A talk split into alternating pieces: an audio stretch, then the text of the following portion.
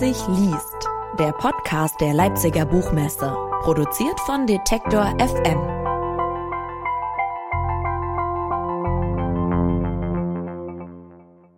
Heute, wenn ich spreche, ist Freitag, weil gestern Donnerstag war und morgen wird dann Samstag sein. Das sind die Regeln, aber wir wissen auch alle, dass das nur ein Konstrukt ist, denn manchmal fühlt sich ein Freitag wie ein Sonntag an und wenn man viel Pech hat, fühlt sich ein Dienstag wie ein Montag an und noch schlimmer kommt es in dem Roman Die Woche von Heike Geißler, der für den Preis der Leipziger Buchmesse nominiert war. Hier tauchen ganz außer der Reihe plötzlich Montage auf, die da nicht hingehören. Was das alles mit Politik und Widerstand zu tun hat, darüber wollen wir jetzt sprechen. Hallo und herzlich willkommen, Heike Geisler. Hallo, ich freue mich sehr, hier zu sein. Ich freue mich auch, dass du da bist. Die Furcht und die Sorge vor Montagen kann wohl jeder manchmal nachvollziehen. Sie ist vielleicht auch der allgegenwärtigste Ausdruck für diese manchmal einengende Arbeitswelt. Was ist dein Tipp gegen Montagsdepressionen? ich würde sagen, eine sofortige Verbesserung der Weltlage wäre ganz günstig. Ähm, Nee, habe ich nicht. Aber ich also das ist, äh, man könnte vielleicht ganz einfach antworten und pragmatische Tipps für den Sonntag und so weiter. Aber äh, äh, ich denke, man muss eigentlich ja tatsächlich sein ganzes Leben verbessern, ja. Also wie arbeitet man? Warum hat man denn keinen Bock auf Montag jetzt mal aus der Arbeitsrealität gesprochen oder der Schulrealität? Warum sind Schulen so, dass zum Beispiel auch meine Kinder nicht Oh, darf ich das überhaupt sagen? Ja, aber es gibt ich glaub, diese, alle Kinder die, alle Kinder haben das nicht wahr? Probleme. Genau, ich hatte das und äh, genauso, wenn man äh, einen Job hat, der möglicherweise einen eher klein hält und äh, in Hierarchien runterdrückt und mit sinnvollen Tätigkeiten überfrachtet, dann ist es relativ sinnvoll, keine Lust auf Montag zu haben und der Rat wäre oder der Wunsch ja ganz allgemein, dass wir alle Montage haben, auf die wir uns freuen, weil wir Tätigkeiten ausüben können, die sinnvoll sind, die kreativ sind, in welcher Hinsicht auch immer, vielleicht auch in einer bürokratischen Hinsicht kreativ und so weiter. Also das wäre meine Antwort und ich kann da gerne noch Stunden darüber sprechen, aber ich nehme an, du hast noch andere Fragen. Auf jeden Fall. Du hast äh, vorher ein Buch über Arbeitserfahrungen bei Amazon veröffentlicht. Welche Rolle spielt Kapitalismuskritik als Ausgangspunkt für die diesen Roman? Den aktuellen oder den letzten? Den aktuellen. Ich kann das gar nicht so ganz direkt sagen, weil ein Großteil meiner Arbeit und, oder meiner Arbeitsweise bedeutet, wegzukommen von diesen Slogans, von diesen catchy Wörtern, weil die sind verfänglich und man weiß dann eben gar nicht mehr, oh, was meint sie denn, wenn sie Kapitalismus oder Kapitalismuskritik sagt? Was meinen wir, wenn wir das sagen? Da muss man ganz, ganz, ganz genau hinschauen. Kurz zusammengefasst würde ich sagen, also natürlich ist es ein, äh, glaube ich, im Kern kapitalismuskritisches Unterfangen, das ich da habe, weil mir geht es ja darum, auf eine bestmögliche Art und Weise zu leben und nicht auf eine in einer ökonomischen Hinsicht bestmöglichen Art und Weise und zugleich aber auch die Frage nach äh, Ökonomie dann auch nochmal anders zu stellen. Also was ist denn eigentlich eine gute Ökonomie? Auch da müssen wir ja ganz ausführlich antworten und eben nicht nur auf Profite schnell mal mehr äh, Kohle auf dem Konto, welcher Institution auch immer. Das, das ist es nicht, worum es geht. Aber ähm, Kapitalismus kritisch auf das Buch noch konkreter bezogen wäre ja, glaube ich, auch, es geht mir gar nicht darum, zielstrebige oder sowas wie Kausalkettenhandlungen aufzuführen und zu beschreiben, sondern eigentlich auch immer wieder zu unterbrechen, auszubrechen aus den etablierten Kreislaufläufen, aus den, aus der Logik von mir aus der einer Überzeugungsstrategie, aus der Logik einer äh, äh, Gewinnmaschine, aus der Logik vielleicht des Konsumentinnenlebens quasi, ja, all diese Dinge zu unterbrechen, zu befragen und festzustellen, hierzu sage ich Nein und hierzu sage ich Nein und hierzu kann ich tatsächlich auch Nein sagen, verblüffend. Und ich versuche aber eben nicht, das Wort Kapitalismus taucht auf, aber ich glaube an nur ein, zwei Stellen vielleicht, aber ich versuche eben tatsächlich nicht äh, mit diesem Wort zu arbeiten und so zu tun, als wüssten wir schon alle, was wir meinen, sondern zu schauen, welche Handlungen bieten sich an, welche Ausweichmanöver, wie könnte Protest und so weiter denn aussehen. Auch der Montag ist äh, für dich ja ein Symbol des Widerstands, des Protests. An diesen Tagen wurden, wurde die DDR ausgehebelt, aber äh, nun nutzen vor allem rechte Kräfte die Montagsdemonstrationen, um gegen die Demokratie vorzugehen. Wie beobachtest du denn den Rechtsruck in der Gesellschaft? Oh Gott, ich da am liebsten gar nicht hinschauen. Das ist natürlich aktuell durch den sehr, sehr sichtbar gewordenen Krieg in der Ukraine, also diesen katastrophalen Zustand dort, den, den wir überhaupt nicht mehr übersehen können, gerät es leider gerade so ziemlich aus dem Fokus. Also da muss man total Acht geben. Natürlich gibt es Berichte über Neonazis, die in der Ukraine kämpfen. Ganz wichtige Beobachtungen, finde ich. Ja, wir dürfen das nicht aus dem Fokus verlieren. Ich muss sagen, gerade beobachte ich es quasi gar nicht, weil ich weil ich so eine Art Überdosis vermutlich habe und irgendwie auch nicht mehr kann. Und manchmal muss man sich schützen. Aber wann immer ich hinschaue, dann bin ich äh, äh natürlich zutiefst besorgt und auch irgendwie maximal verärgert, ja. Weil ich glaube, also es ist ganz klar, wir müssen nicht über, wir müssen nicht darüber sprechen, dass radikal rechte Kräfte zu kritisieren und äh, zu mh, hm, bekämpfen, fällt mir schwer, das zu sagen. Aber natürlich auf jedwede, nein, ich sage auch nicht jedwede Art, ähm, ich meine sozusagen auf eine auf rechtlicher Grundlage stehende Art zu bekämpfen und möglicherweise auch mit Kreativität äh, sind, wäre vielleicht das Wort, das hier an diesem Satz noch, noch fehlt. Bedenklicher sind aber die, und das sind vielleicht auch die, die wir bei Legida schon äh, kennengelernt haben, die eigentlich ja gar nicht rechts sein wollen, sozusagen. Also wo letztendlich, glaube ich, die Adressaten oder die, die Kritik falsch formuliert ist, weil eigentlich müsste, habe ich den Eindruck, geht es eher darum, Lebensverhältnisse zu kritisieren. Also auch eben ökonomische Umstände. Warum sind Menschen arm im Alter, nachdem sie ihr ganzes Leben lang gearbeitet haben?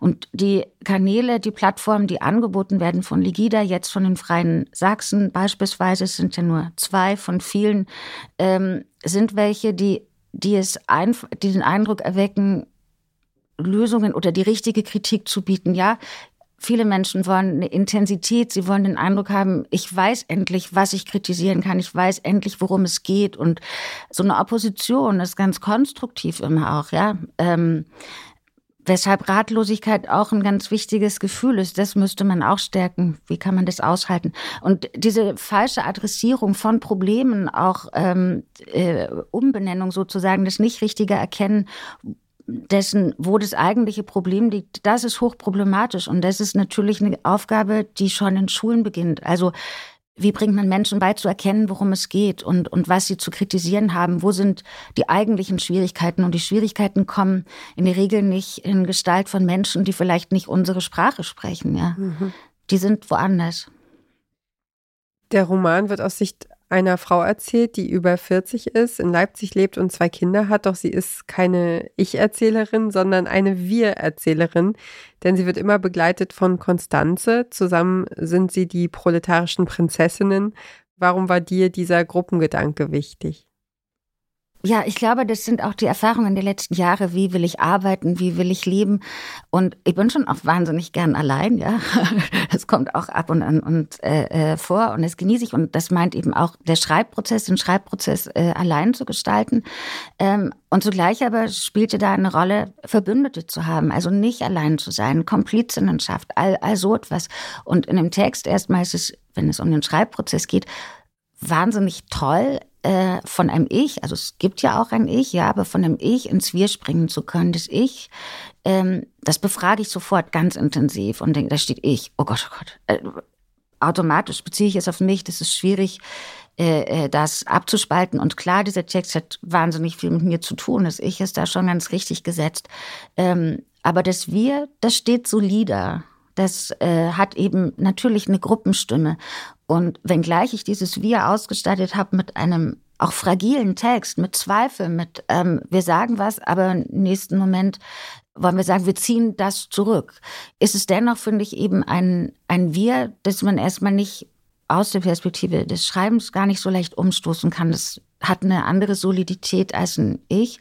Und weitergedacht eben dann mag ich das total, ein, ein Wir zu haben, das ja eben kein militärisch und martialisches ist, sondern ein irgendwie zartes, aber dennoch robustes Wir, beides zugleich. Also vielleicht auch, woran ich manchmal dachte, ist dieser relativ alte Björk-Song Army of Me, ja. If you think I'm small, you need an army of me, glaube ich, so ungefähr. Vielleicht jetzt falsch zitiert, aber dieser Gedanke von wir sind viele, das, das kennt man ja.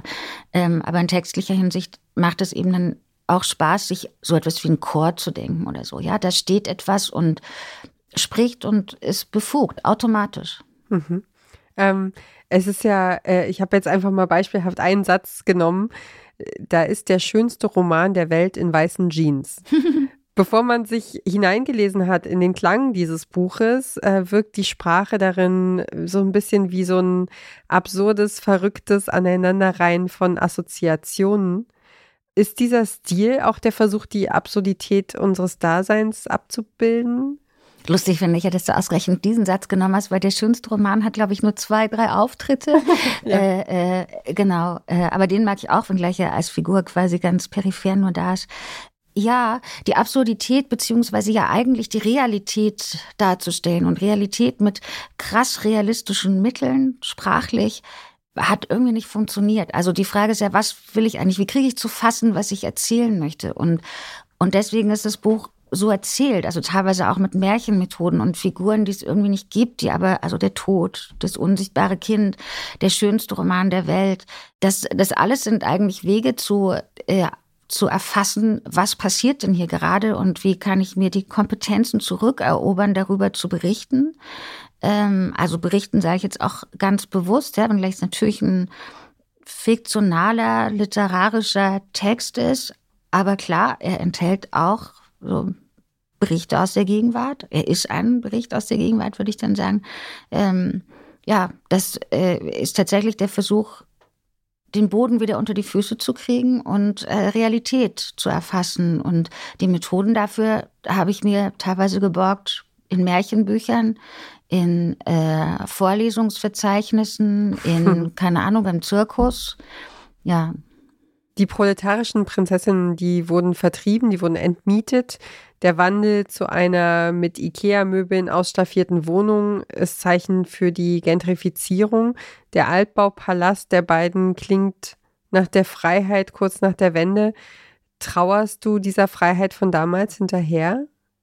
Das kann ich gar nicht. Das kann ich nicht, weil ich sie damals nicht erlebt habe. Also ich war ja, als die Wende war, sowas wie 13, hoch pubertierend und tatsächlich äh, äh, politisch wenig bewandert. Äh, ähm, also wie man so, was heißt, wie man so ist, aber ähm, nee, dem traue ich nicht hinterher als quasi Rückblick. Aber natürlich habe ich später viele durch das Lesen, durch Ausstellungsbesuche, durch Archivarbeit anderer Leute erfahren, welche Freiräume es gab, welche, welche Politik auch möglich hätte sein können, ja, welche andere Entscheidungen.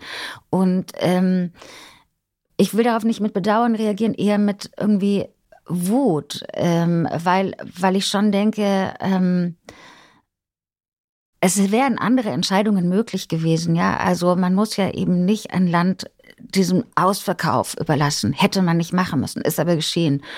Und klar, ohne Frage gab es auch gute Entwicklungen, aber diese, diese Brachialität der damaligen Zeit, also diese, dieses komplette Überschreiben eines, einer DDR, der DDR, die sehe ich schon wahnsinnig kritisch und, und äh, ja, empfinde das eigentlich in vielerlei Hinsicht als, als brutal und mag aber eben gar nicht darauf so mit Sehnsucht oder, oder Vermissen reagieren. Das Einzige, was ich vermisse, ist Platz, ja. Also wie voll werden unsere Städte und äh, an, an Blick in die Erinnerung auf leere Straßen oder relativ wenige Autos beispielsweise schön.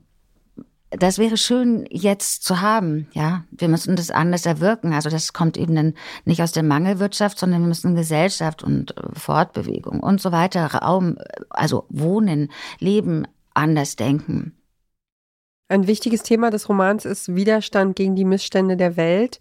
Äh, es geht darum, wie Widerstand aussehen kann, aber sie kann auch zeigen, wie schwer Widerstand sein kann, wenn man damit beschäftigt ist, Kinder zu betreuen oder wenn die Angst vor Konsequenzen zu groß ist. Was äh, hast du auf dem Weg des Schreibens für dich gelernt?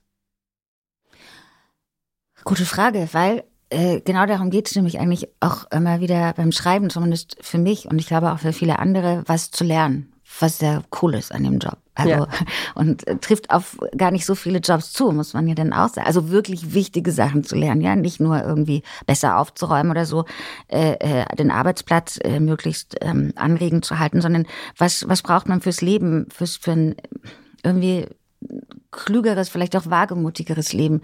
Und was ich gelernt habe, ist, äh, etwas, glaube ich, über Gegnerschaft. Also wer sind, wer sind Gegner und, und warum ist so viel auch Vokabular oder Habitus der Leute, die ich als Gegner bezeichne, in mir drin? Wo kommt denn das her? Ähm, oder vielleicht kann ich gar nicht so sagen, wo kommt es her, aber wo stehe ich eigentlich? Und da habe ich möglicherweise ein bisschen mehr erfahren, wo ich stehe und wo ich mich auch zwingen muss zu Positionierungen. Also man hat, glaube ich, manchmal Haltungen, die hat man gar nicht explizit, die schwingen so in einem drin. Und würde man gefragt, wozu bekennst du dich, dann wüsste man, wozu man sich bekennen muss aus Notwendigkeit. Aber die Schlurfigkeit im Kopf oder Herzen oder wo sitzt sie eigentlich, der bin ich so ein bisschen auf die Spur gekommen und genauso so etwas wie ähm, übergroßem Opportunismus, also äh, Regelhörigkeit. Ich, ich habe das automatisch. Ich finde, ich reagiere sofort auf Befehle quasi, ja, oder ich übernehme äh, Konzepte der äh, eigentlich Degradierung. Also ich ordne mich reflexhaft erstmal unter. Und da bin ich weitergekommen zu finden, warum eigentlich? Und das ist einmal natürlich interessant, wenn es darum geht, irgendwie auch Konstruktionen, die, die patriarchalischer Natur sind, ja, wo, wo stellt man sich dahin? Aber tatsächlich eben herauszufinden, wie kann ich protestieren? Also man muss, man muss schon irgendwie diesen äh, äh, die Regelhörigkeit überwinden, um gut zu protestieren und auch freier zu denken. Und, und da bin ich tatsächlich Stücke weitergekommen und habe da wie, ja, wie in diesem Märchen, wo die Ketten vom Herzen springen, einiges an, an ja, zwanghaftem Bravsein abgelegt. Ähm, merkt es auch tatsächlich. Also das sind irgendwie auch wahrscheinlich 100 Kettenhemden von mir abgefallen durch den Schreibprozess, durch einfach nur Wissen, interessant. Hier sind Strukturen und ich füge mich einfach so ein. Ich bin nicht gefeit davor, äh, nach wie vor nicht, aber die Aufmerksamkeit dafür ist da und ist natürlich eine, die ich auch gern mit in das Familienleben hineinnehme. Ja, also man hat Kinder und ich will sie ja nicht zu quasi blindem Gehorsam erziehen. War auch bisher nicht der Fall, aber ich glaube, es ist wichtig, aufmerksam zu sein. Mhm. Konstanze denkt sich immer wieder Seminare zu absurden, aber auch wichtigen Themen aus. Du zitierst in dem Text immer wieder andere äh, SchriftstellerInnen und Philosophinnen. Ist das ein Buch für AkademikerInnen? Nein, nein, nein. Äh, äh, ich glaube, das gab eine, also ich habe ja das wahnsinnige Glück, unglaublich tolle Rezensionen zu bekommen. Also das ist ganz, ganz, ganz, ganz schön. Und auch eben welche, die den Text so richtig verstehen. Also möglicherweise sogar besser als ich, ja. Äh, ich bin ja da auch partiell, als die das geschrieben hat, wie so ein blindes Huhn, weil ich nicht alles durchdenke, sondern tatsächlich auch Dinge intuitiv passieren und dann an der und der Stelle sitzen. Ähm, Nee, gar nicht. Also das ähm, gar nicht. Würde ich, das, das wäre wär sozusagen, das wäre ganz, ganz falsch, ist irgendwie als solches zu sehen. Ich schreibe überhaupt nicht für eine ganz bestimmte Gruppe. Und ich kann mir schon vorstellen, dass Leute sagen, das verstehe ich jetzt nicht oder das ist mir zu sprunghaft. Ich meine, das Buch hat einfach eine andere Form von roten Faden. Es ist quasi ein, äh, nicht ein handlungsroter Faden, sondern es ist möglicherweise ein äh, äh, hm, vielleicht auch emotionaler roter Faden oder ein roter Faden, der immer wieder äh, fast so partisanenhaft da versucht voranzukommen. Ja, ein Faden des weiter, weiter, weiter. Wir müssen, wir dürfen hier nicht stagnieren und irgendwie äh, erledigt werden von der von der Gegenwart und, und den Konstruktionen, die feindselig sind. Ähm, und für dieses Weiterkommen ist mir eben dann auch, äh, äh, sind mir einige Mittel recht und ich habe die dankbar aufgenommen. Ähm, und ich versuche erstmal ein Buch zu schreiben, das für mich funktioniert und zugleich aber natürlich verständlich ist. Und nichts ist für alle verständlich. Aber nur, ähm, weil etwas vielleicht noch mit Zitaten arbeitet oder ähm, partiell abstrakt davor geht, ist es eben nicht, also wer sind denn Akademiker und Akademikerinnen quasi, ja. Und ich bin ja keine. Ich habe jedes Studium abgebrochen. Wer wäre ich denn zielstrebig äh, für äh, AkademikerInnen zu schreiben, sozusagen, ja. Aber irgendwas an diesem Vor, äh, an dieser Frage, ich will sie jetzt schon Vorwurf nennen, beschäftigt mich, aber da muss ich dann vielleicht in meinem stillen Kämmerlein, das es natürlich nicht gibt, ist ja ein eher lautes Arbeitszimmer, äh, äh, ähm, nochmal drüber nachdenken. Ja, irgendwas triggert mich daran total. Okay. ja. Ähm, es geht in dem Buch auch um äh, Feminismus, äh, um um Ansprüche, die an Frauen gestellt werden, als Mütter, aber auch als Sexobjekte. Äh, auch hier geht es um die Frage, wie man dagegen ankämpfen kann oder dass man sich als Frau ins Abseits stellt oder vergebliche Kämpfe gegen Windmühlen äh, führt. Sind wir als Gesellschaft da schon auf dem richtigen Weg oder erwartest du mehr vom feministischen Widerstand? Ähm, ich würde erst mal sagen, auch während des Schreibens und, und tatsächlich ich als irgendwie Frau von, äh, wie alt bin ich eigentlich? Ich glaube noch 44, ich weiß es gar nicht genau. Äh, mit jetzt tatsächlich eben auch schon so eine Perspektive auf mein Heranwachsen, meine Jugend, mein junge Frau sein, die 20er und so weiter. Ich bin total dankbar für alles, was es jetzt gibt an ja, Protesten, an Sichtbarmachung, an auch Vokabular, an Möglichkeit, Dinge zu erkennen. Also Erfahrungen, die ich gemacht habe, die waren nicht in Ordnung, aber ich hatte nicht meine Zeit damals, klar gab es die Worte schon, aber sie waren nicht so präsent, ja. Ähm, es gab nicht die Möglichkeit, das als, das ist nicht in Ordnung und das ist möglicherweise sogar kriminell, was da geschehen ist, ja. Äh, ich hatte nicht die Möglichkeit, das so zu benennen und zu markieren, wohl aber zu fühlen. Nur die Konstruktion der Vergangenheit sind natürlich jene, ja, du bist halt irgendwie falsch oder blöd oder jetzt fühl, hab dich nicht so und das fühlt sich komisch an, aber das äh, bedeutet nichts, ist der Wussten, bla bla bla bla bla. Ich will das alles gar nicht wiederholen, aber das ist der Text, der mich jahrelang begleitet hat und ich bin jetzt einfach wirklich, wirklich dankbar und sehe die, äh, äh, ich genieße oder profitiere von der Arbeit, die ganz viele Leute geleistet haben, die sich fortgebildet haben, die energisch, aktivistisch unterwegs waren, um zu sagen, werdet laut, sagt etwas, stellt es fest und es ist relevant. Und manches eben, manches scheint irgendwie zu tiny winzig zu sein, um, um relevant zu sein. Aber auch die winzigen Beispiele sind für mich persönlich hilfreich gewesen, um überhaupt Wunden sozusagen eine, eine Relevanz zu geben und sie im Blick zu behalten, um schließlich eben zu sagen, um festzustellen, da waren ganz schön viele Arschlöcher in meinem Leben und die haben so eine Macht ausgeübt, teilweise in beruflichen Kontexten, ja, in äh, auch privaten Kontexten. Und ähm, ich bin ganz froh, dass es jetzt nicht so ist. Und natürlich liegt da äh, für mich persönlich, ja, also mein Leben ist anders, aber Arbeit gibt es da immer noch. Aber ich glaube, es ist äh, definitiv der richtige Weg, wenngleich man über Details immer klar. Also es gibt doch keinen perfekten Weg. Wo wären wir denn dann? Wo hm. wären wir denn dann, wenn ja, es den genau. perfekten Weg gäbe? Auf jeden Fall. ähm, wir haben es vorhin schon angesprochen, immer wieder wollen die proletarischen Prinzessinnen über Krieg sprechen, wollen die Narben und Wunden der Geschichte sehen. Äh, wie hast du auf die verschärften Konflikte der Welt reagiert? Das klingt ganz pathetisch, aber mit gebrochenem Herzen. Also jeder Konflikt. Ja, natürlich bin ich wie alle anderen irgendwie auch davon äh, bisschen darauf fixiert, was wird in die Zeitungen, auf die Websites äh, gespielt, die ich wahrnehme. Ich lese nicht jede Tageszeitung der Welt, ich schaue nicht jeden Fernsehsender und ich habe nicht Kontakt in alle Länder dieser Erde. Aber ja, ich kann das nicht aushalten, niemand kann das aushalten. Und etwas persönlicher oder vielleicht auch pragmatischer oder weiß ich gar nicht, äh, fordernder quasi letztendlich formuliert.